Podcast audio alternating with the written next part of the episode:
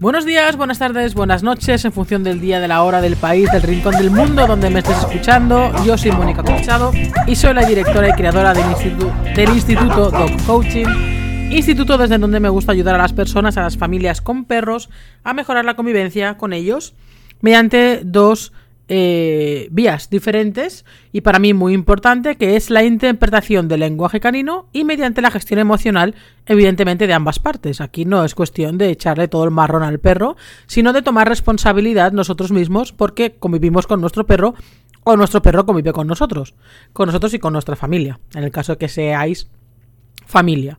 Dicho esto, para ello tienes un montón de recursos, tienes todo el contenido gratuito que puedes encontrar en el canal de YouTube, en el podcast, en las redes sociales, etcétera, y luego tienes también muchísimo contenido tanto en ebooks como en, en cursos.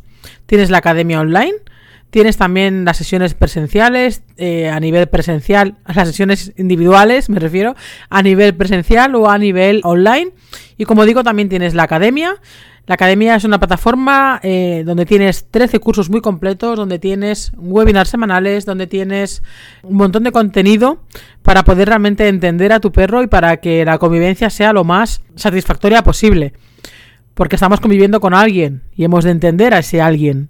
No, no nuestra, nuestro objetivo no tiene que ser adiestrar a ese alguien, sino el entender a ese alguien para que haya una buena convivencia. Luego lo demás vendrá después, en el caso de que queramos.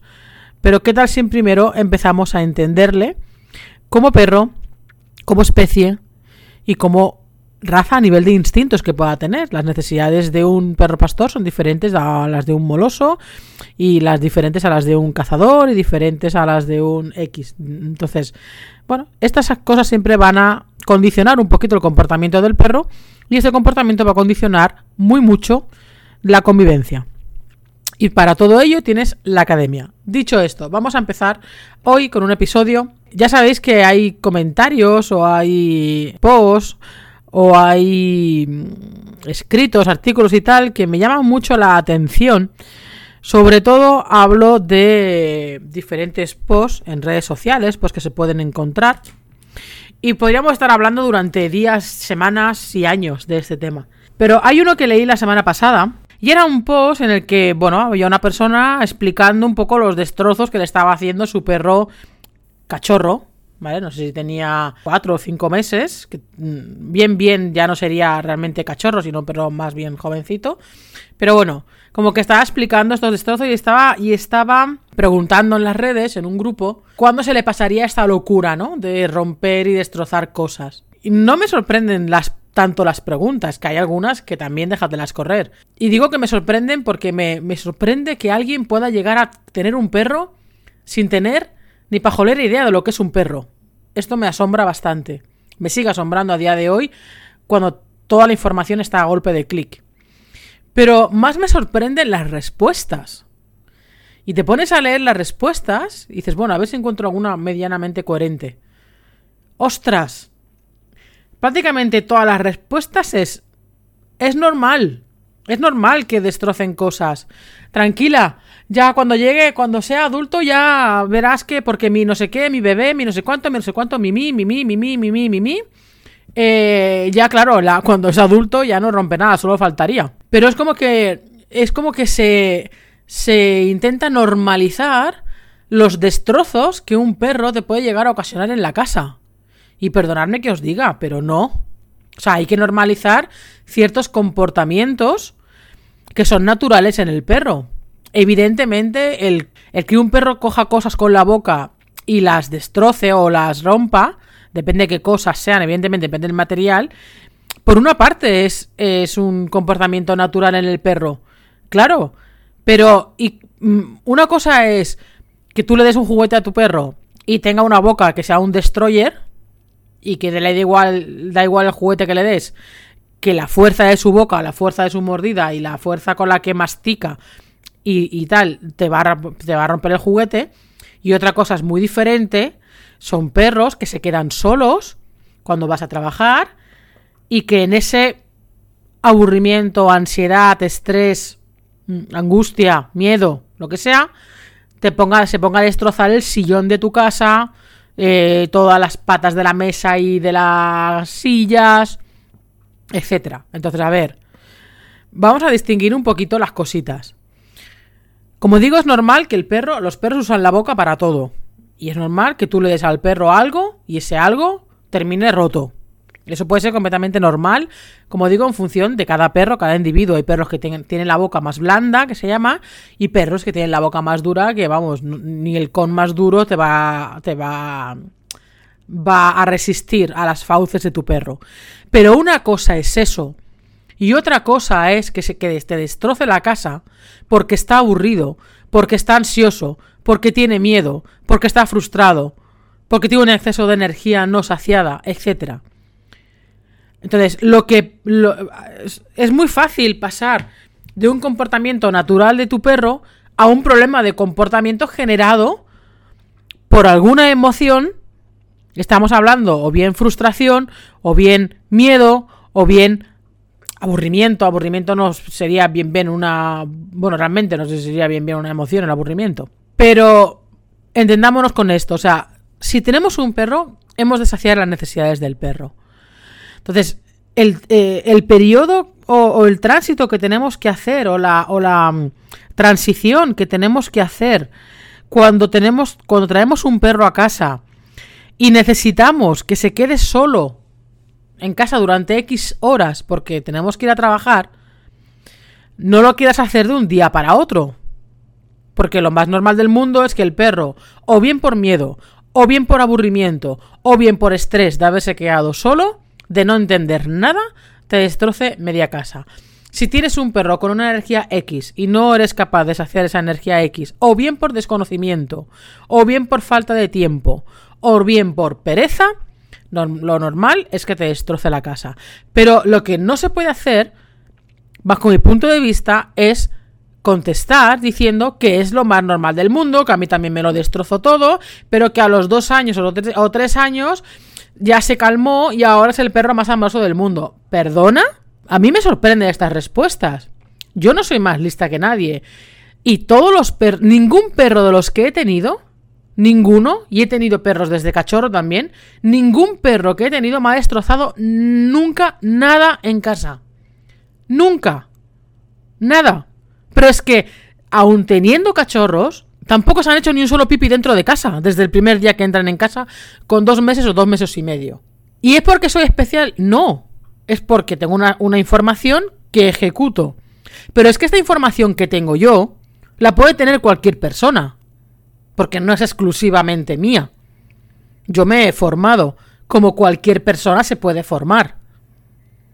Entonces, ¿qué tal si nos ponemos un poquito las pilas y empezamos a entender lo que nuestro perro necesita, lo que un perro necesita como especie, pero lo que nuestro perro como individuo también necesita. Amén también de, la, fase intermedia que es qué tipo de energía tiene el perro, qué tipo de, necesidades tiene nuestro perro. Le tenemos que ayudar a que sacie esos, estos, esas necesidades. Que esas necesidades tienen mucho que ver muchísimas veces con el tema de instintos. Y estoy aburrida de decirlo. Pero es que es así, no podemos separar una cosa de la otra.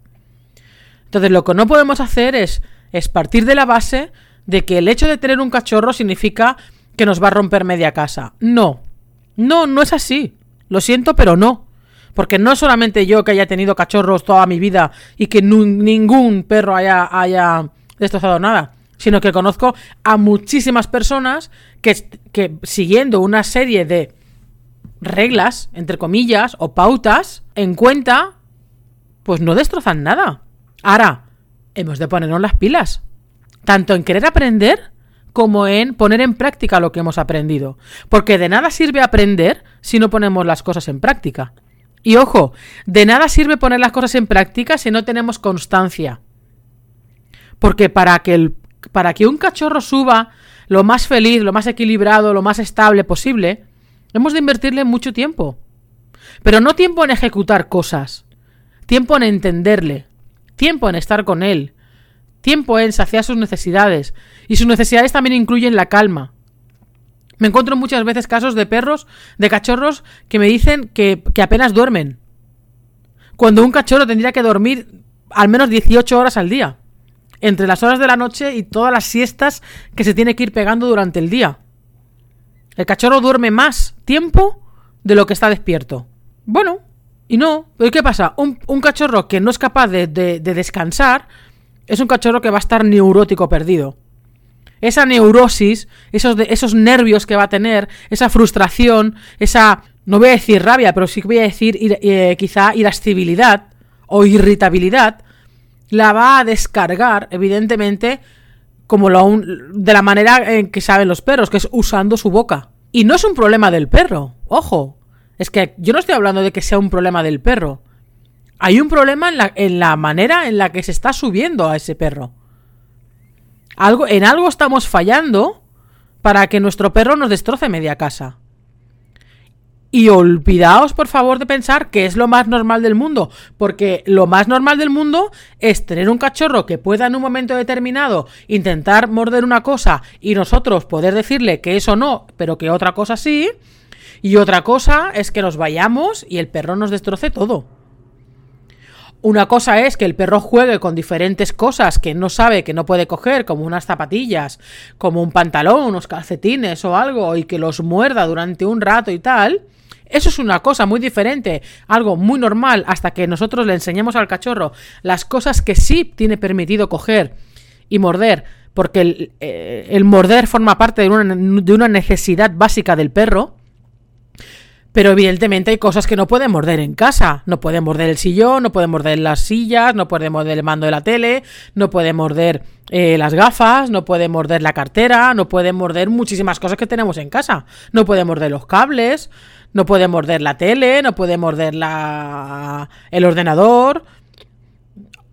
Prácticamente todo lo que. Nada de lo que tenemos en casa que hacemos uso humano puede morder el perro. Pero sí que hay cosas que pueden morder el perro que tenemos que procurar que tenga el perro para que muerda.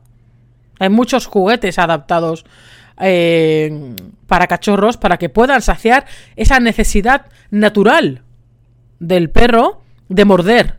Sobre todo cuando es un cachorro, en la etapa de los 3 a 5 meses, es la etapa en la que, en la que va a cambiar los dientes. Entonces, 4 o 5 meses sí que entraría dentro de cachorro, que antes he comentado que no, pero realmente eh, sí, porque sería más 6, 7 meses que estaría como vagando esa edad, que sería más la etapa de la juventud. Pero hemos de tener en cuenta, también depende de cada perro, ¿eh? Yo siempre parto de la base que dejan de ser cachorros cuando ya han completado el cambio de dentadura. Cuando hayan, han completado el cambio de dentadura, dejan de ser cachorros para pasar a ser jóvenes y cuando empieza eh, a levantar la pata o, o, está a punto de venirle el cero a la hembra es cuando empieza la etapa de la adolescencia. ¿Vale? Entonces cuando dices 7, 8 meses, eh, es cuando está entrando, está entrando en la adolescencia, pero no es hasta que le viene el celo o el perro o el macho levanta la pata que entra en la adolescencia. Claro, perros castrados tempranamente, para mí el gran error que se está cometiendo con los perros. Eh, claro, evitamos evidentemente que, fase, que entre esa fase hormonal. Evidentemente a nivel de edad va a entrar en la fase de la adolescencia, pero van a haber muchísimas carencias de la fase natural de la adolescencia. Pero esto es otra historia y otro jardín en el que ahora mismo no tengo ganas de meterme. Pero que ya me he metido muchas veces. Entonces, el tema de romper por favor, no caigamos en el error, no creas, no pienses, no te asegures a ti misma o a ti mismo de que lo más normal del mundo es que cuando tengas un cachorro te destroce la casa entera. No, no, no es así. No es así. Si hacemos las cosas bien, y cuando digo hacemos las cosas bien, no me refiero solamente a ejecutar cosas, sino a aprender a ejecutarlas. Y, sobre todo, aprender a entender a quién estamos entrando en casa que es un animal de otra especie completamente diferente a la nuestra, con necesidades muy diferentes, algunas muy diferentes, otras muy iguales, pero algunas muy diferentes a las necesidades nuestras, que tenemos que entender para que el perro suba lo más tranquilo, equilibrado y estable posible. Pero no lo entendemos, porque solamente nos acordamos de Santa Bárbara cuando llueve.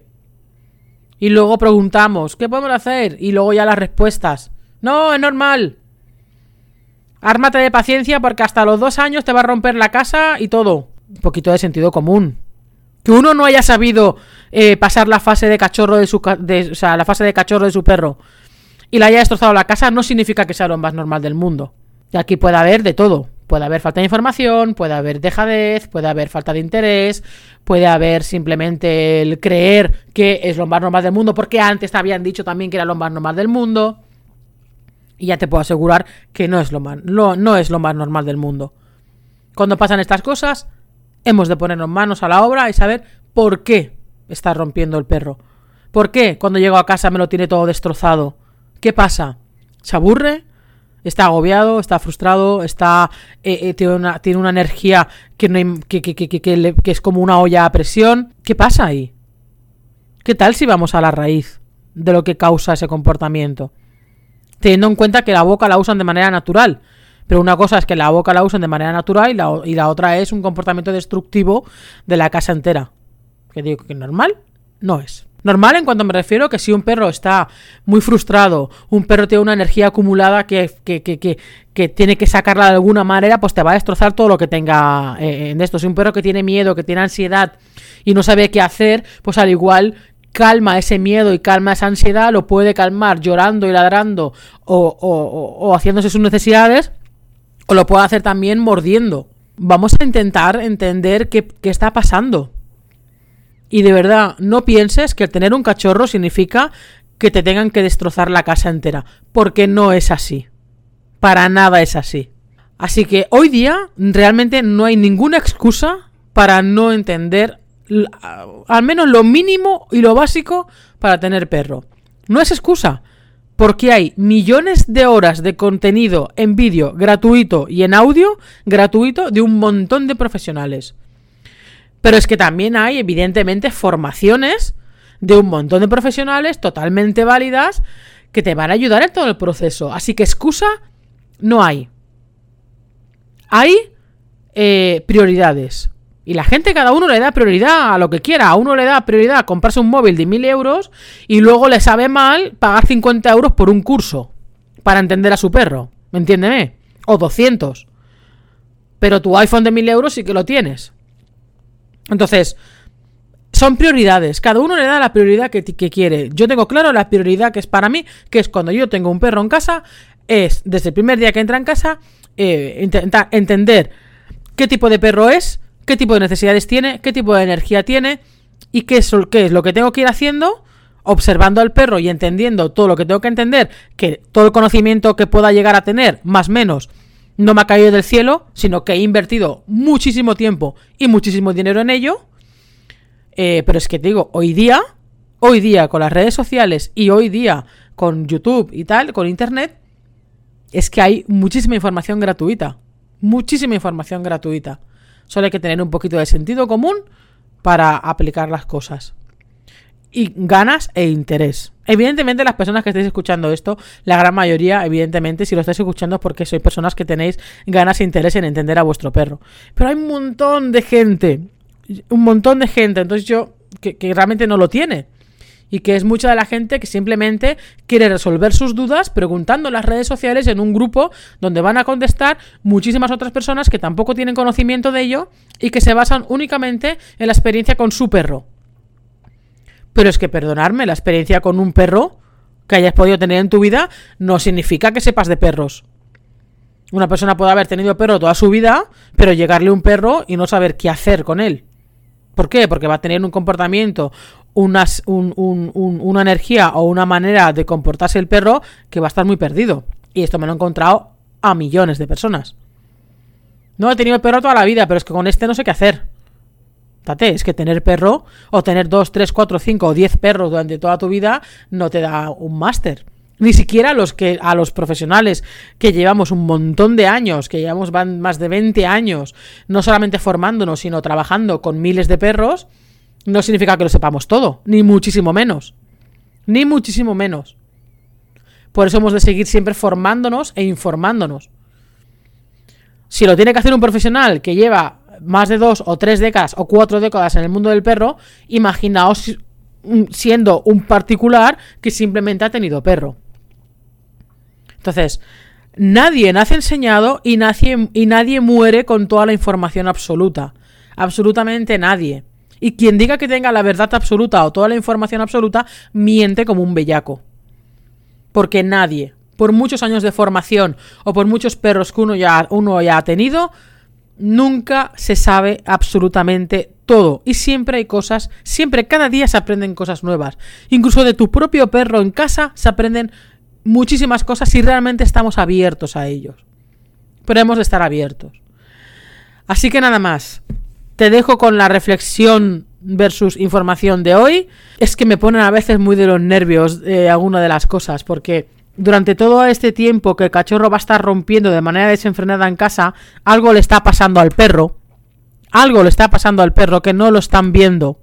Y el perro va creciendo de esta manera. Luego nos sorprendemos de que sean perros que eh, tengan comportamientos reactivos, que tengan comportamientos agresivos, que, que, que, tengan muy poca tolerancia a la frustración, que apenas tengan autocontrol, claro.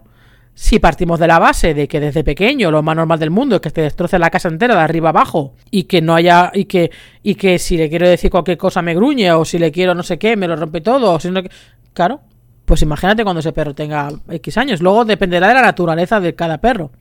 Hay perros que por mucho que crezcan mal, eh, igualmente van a ser, van a tener un carácter envidiable porque ya su propio temperamento es ese. Pero ojito con otros, que te lo van a poner un poquito difícil. Y luego, sobre todo, no le eches la culpa al perro. Porque el perro es el que menos culpa tiene. Al perro lo metemos en una vivienda, en una casa que él no elige. Lo elegimos nosotros. ¿Qué menos?